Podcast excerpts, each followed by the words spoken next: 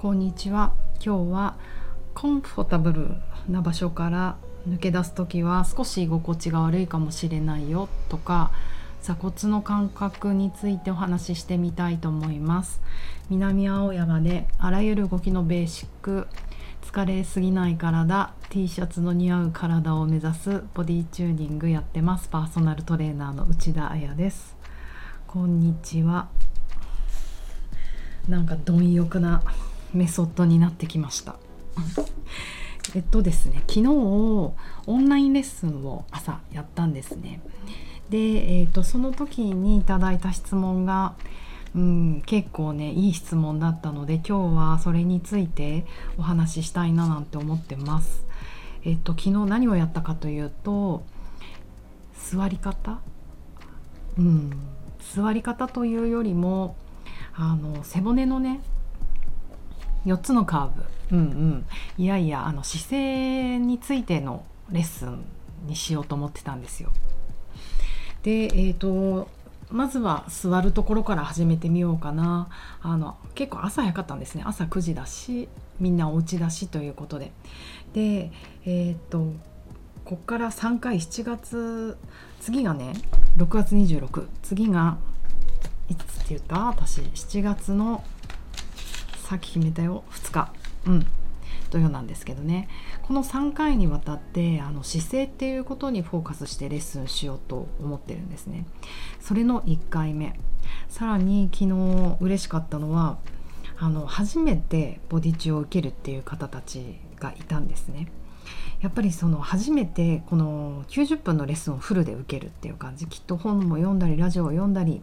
YouTube 見てくださったりして雰囲気は分かってるんだけどあのたとえオンラインだけれども90分間私と一緒に動くっていうことが初めての方がいて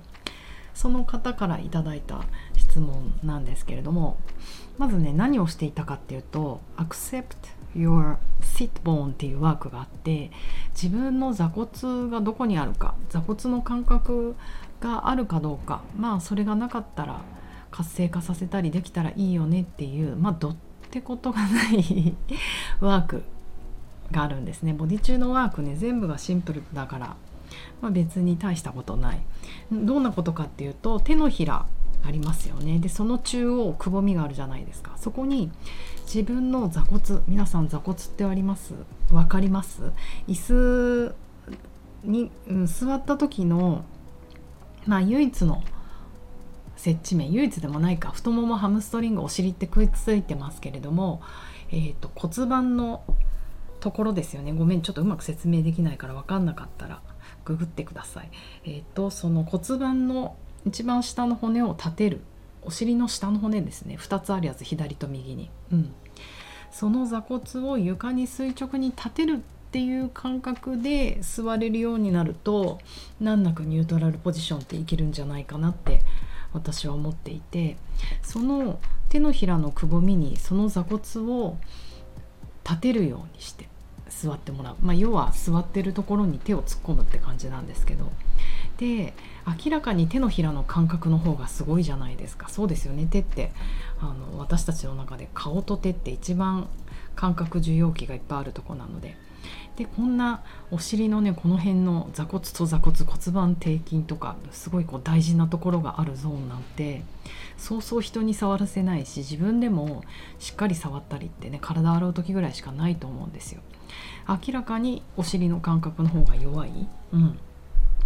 なので初めはねもうびっくりする。誰かにこうお尻触られたような感じでふってこうお尻も上がっちゃったりして緊張感高いんですが手のひらとその座骨がしばらくずっとあの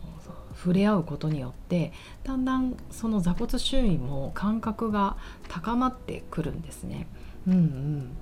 うん、でそれそうですよね。ちょっと溶け合うぐらいになってきて。でそこに向かってしばらくゆっくりあの呼吸をしたりしてだんだんその、うん、緩んでくるっていうのもあるかもしれないですね。まあこれ難しいとこなんですけどもともとがハイパーあアクティブ。過緊張の人はお尻の筋肉キュッと固めてたりあの疲れてる使いすぎてる人はえーと、緩んでくる感覚があるし低緊張って方たちもいますもんね。あんまり運動してない寝たきりである、うん、動くの嫌いっていう人はあの逆にこうアクティブになる。うわって ちょっと持ち上がる感じで。そうやって人によって起こる反応それぞれなんですけれどもそれをやって、えーと、座骨の感覚っていうものをビフォーアフターで味わってみるっていうワークがある。それやりました。でその後にいただいた質問なんですけれどもその初めて受けた方からね。えっとみんな多くの人はそのワークをした後に座骨の感覚が今までそんなものなかったのにあ出てきたなって思ったりする。私もまあ日々ね皆さんと一緒にワークしてますけどずれてくるんですよね。私はやっぱりえーと、なレッスンしてると前方位に向かって話していく。今も前に向かって話してるので座ってる時に結構反ってくる、うん、前のめりになってくるんですよ。そうすると座骨の結構前の方で座り続けているのでこうやって改めて触ってみるとこの座骨のとんがりが結構後ろでびっくりしてあ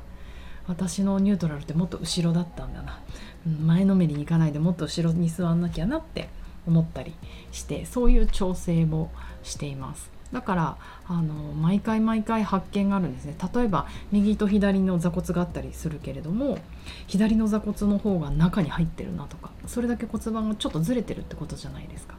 このね骨盤の一番の体の根元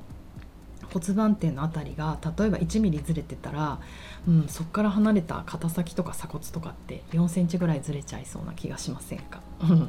ずれってこういう体の内部から始まってるなって思うのでとても面白いエリアだなって思うんですよ。うん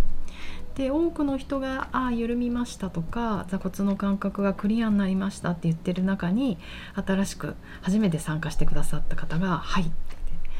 私あの座骨が緩んだことによって、うん、やこのワークをした後の方が感覚が分からなくなった。まあ、このちょっと座骨が緩んだかっていうのはちょっとね彼女の意見でわからないんだけどでむしろ彼女は最初の方が座骨っていうものの感覚があったんです。うん、彼女の予想によると、うん、逆に緩んでふんわりして位置が分からなくなったのかもって言っていてうんうん。なるほどなときて。まあ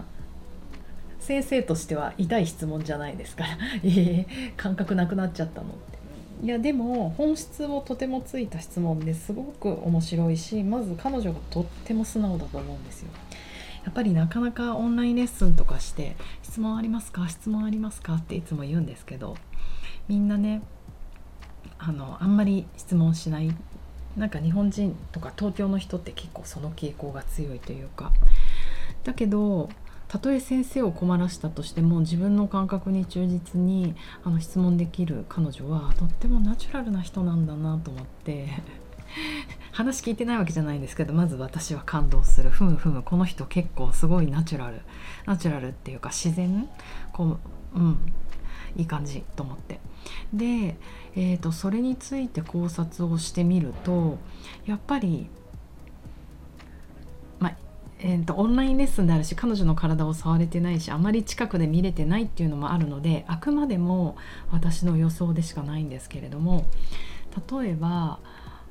すごい努力しなきゃ座れてなかったのかもしれないなってちょっと思うんですよ。うんうん、人ってやっぱりその環境とか習慣で作られていくものじゃないですか。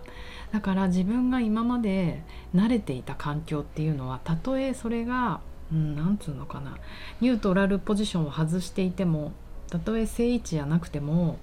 あのそこに行ってるのは理由があるんですよね。そういう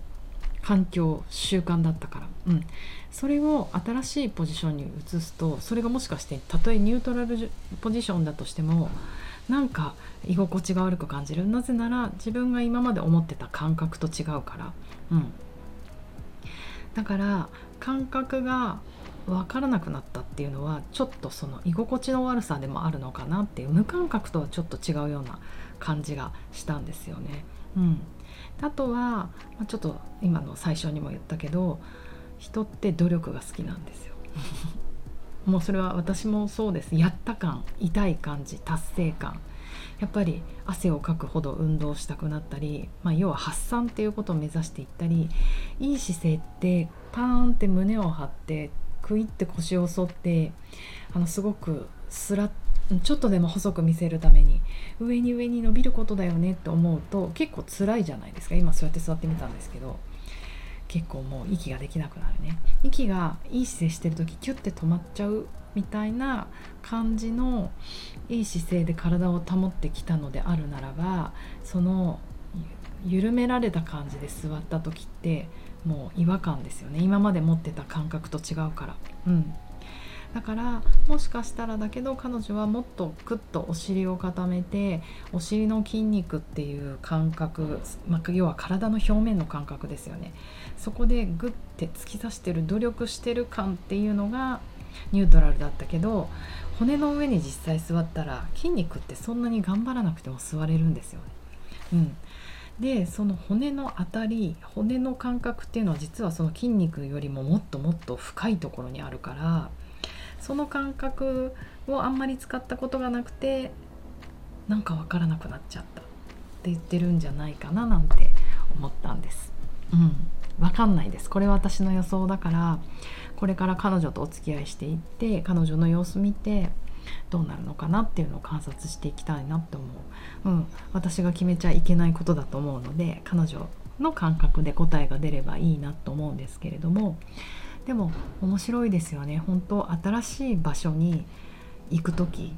うん、なんかそれメタファーで自分が本当旅する時とか移動っていうのもあるし体のポジションもそうです。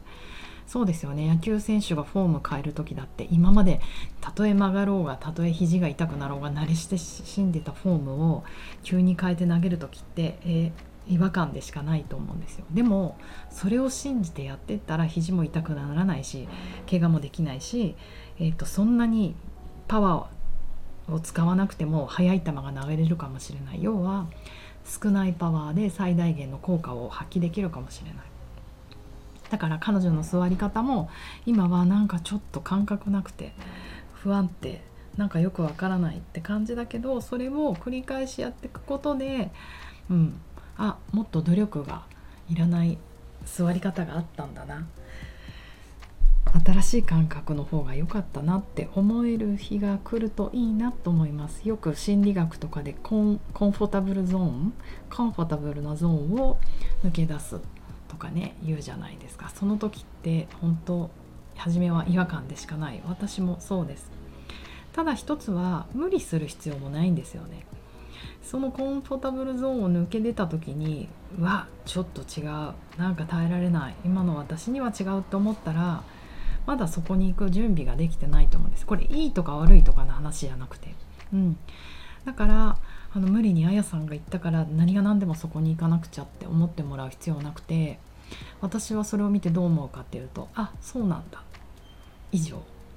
えー、何この人？私の言うこと聞かないで言う意味ないじゃん。もう二度と言うのやめようなんて絶対思わないです。それも受け入れる。あそっかそっか。今そこでニュートラル行きたくないんだね。で次に私することはあじゃあ今度座骨の感覚じゃなくて横隔膜の感覚から彼女にアプローチしようっていうただそれだけなんですね。本当だから多くの人が質問しなくなっちゃったりとかいろいろ私に気を使って何場を沸かすような質問しかしてくれなくなっちゃうのはなんかそういう人間脳が働いてねそういうふうに思ってくれるのかなと思うんだけどあそうなんだぐらいだから。なぜなら人はえーと、快適なゾーンコンフォタブルゾーンを抜け出る時は居心地悪い、うん、それを受け入れるか受け入れないかがあのその日のその人の準備であって別にそれが